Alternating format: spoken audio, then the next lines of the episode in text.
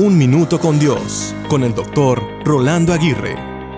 Escuché una vez a alguien que me dijo, la prudencia es la huella de la sabiduría. Aunque al buscar el autor de esta frase encontré a más de uno, lo que sí es justo mencionar es su significado. Es completamente certero que la prudencia es una marca distintiva de una persona sabia. La prudencia funciona como protectora en nuestro diario vivir. ¿Has cometido alguna imprudencia o conoces a una persona imprudente?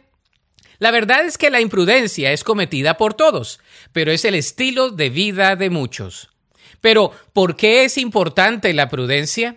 La prudencia va relacionada con nuestros pensamientos, con nuestras palabras y con nuestro proceder.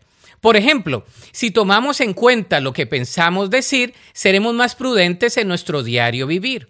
Si tomamos en cuenta dónde debemos ir, seremos más cautelosos a dónde asistir.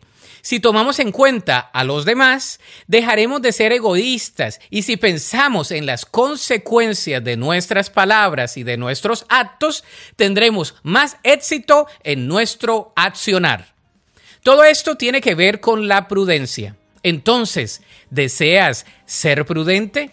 Creo que todos debemos mejorar en ello. La Biblia dice en Proverbios 8:12, yo, la sabiduría, convivo con el buen juicio, sé dónde encontrar conocimiento y discernimiento. Para escuchar episodios anteriores, visita unminutocondios.org.